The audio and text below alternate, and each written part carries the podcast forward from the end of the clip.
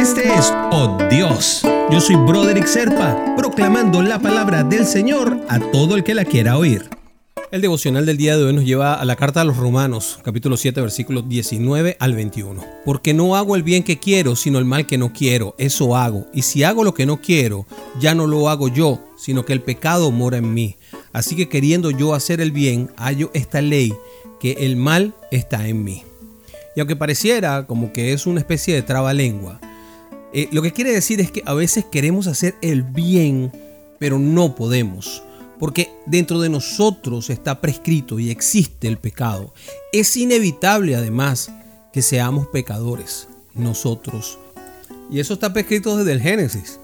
Es decir, no hay quien nos libre de esta tendencia de no hacer el bien que quiero, sino el mal que no quiero. De todas formas, si tú quieres buscar llegar hasta mejorar esa situación, lo que tienes que hacer es buscar la respuesta en Cristo, viviendo en ti por medio de su Espíritu, ya que por medio del Espíritu podemos hacer que se acaben las obras de la carne. Y dice Romanos también más adelante, 8:13, porque si vivís conforme a la carne moriréis, mas si por el Espíritu hacéis morir las obras de la carne, viviréis.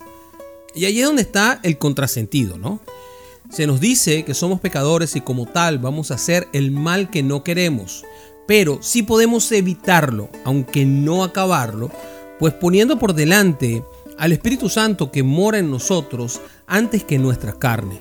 Debemos saber que Cristo ya nos dio justicia por medio de la fe para que andemos vestidos del nuevo hombre. Esto creado según Dios en la justicia y santidad de la verdad caminando en amor como también Cristo nos amó a nosotros y se entregó a sí mismo por nosotros en ofrenda y sacrificio. Si Cristo está en nosotros, ¿verdad? Como ya lo sabemos, el pecado no tiene poder sobre nosotros para llevarnos esclavos a repetir y repetir y repetir los mismos errores que practicábamos antes. Es por eso que nos bautizamos entonces, a, partir de ese momento, somos vivificados por el Espíritu Santo. Y el Espíritu Santo que levantó a Jesús de entre los muertos puede hacer cualquier cosa, créemelo. Te va a hacer vivir una vida abundante. Pero tenemos que reducir ese pecado que es inherente a nosotros, que existe en nosotros y que no vamos a poder borrar completamente. ¿Y por qué no lo vamos a poder borrar? Porque es un sino que tenemos. Porque también Dios nos los dio, nos dio el pecado. ¿Se acuerdan? En Génesis cuando nos los dijo y nos los dio, somos pecadores. Y eso no es que esté de todo mal, porque es aceptado por Dios. Ahora, ¿cómo libramos la batalla contra eso? Eso sí tiene mucho que ver. Y ahí es donde está el reto que nos deja el Padre y por eso nos deja a nosotros adentro al Espíritu Santo.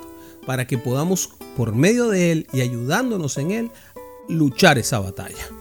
Qué difícil, ¿verdad? Es un poco complicado, pero existe y es real. ¿eh?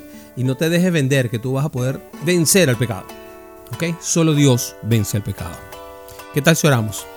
Padre, tú que me has dado victoria sobre el pecado gracias a la obra de Cristo en la cruz, quiero vivir ahora en justicia y santidad que esa verdad me revela, Padre. Yo sé que soy falible y que soy un ente de carne y que por ello no voy a ser perfecto, pero sabiendo que no lo soy, te pido que Cristo more en mí y me haga lo más perfecto que se pueda. Te lo pido en el nombre de Cristo Jesús. Amén, amén y amén.